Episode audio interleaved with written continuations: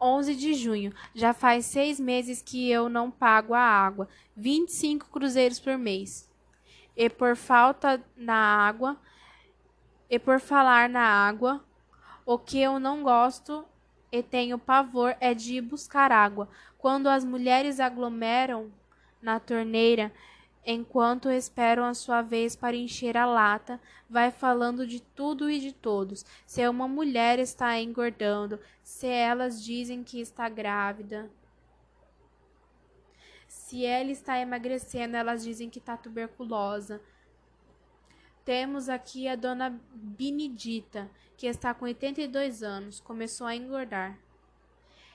É filho, a dona Benedita está grávida. Não diga, naquela idade, isso é o fim do mundo. De quantos meses? Seis, sete, a data que vinha na mente.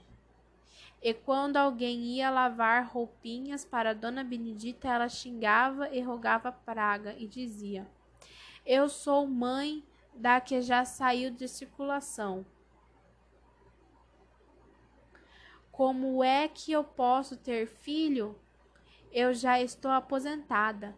Quando eu ouvia os rumores, pensava: quem teve filho, né? Quem teve filho nessa idade foi só Santa Isabel, mãe de São João Batista.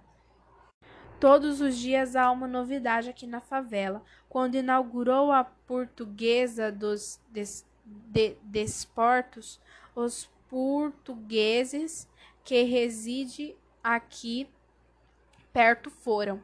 E a dona Isaltina esqueceu umas roupas no quintal.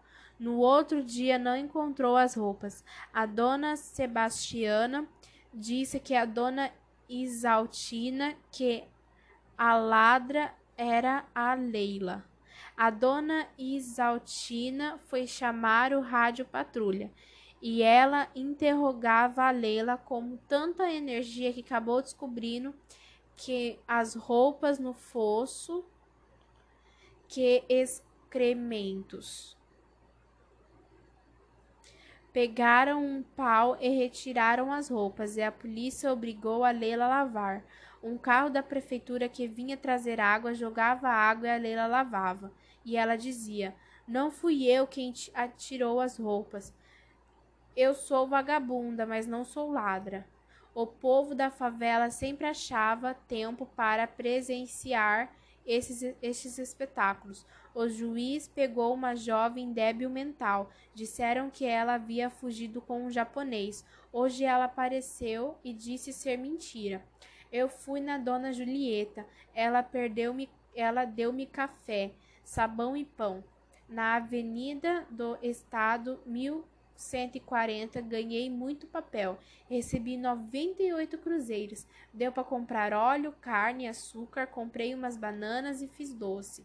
O José Carlos está muito calmo depois que botou os vermes. 21 vermes.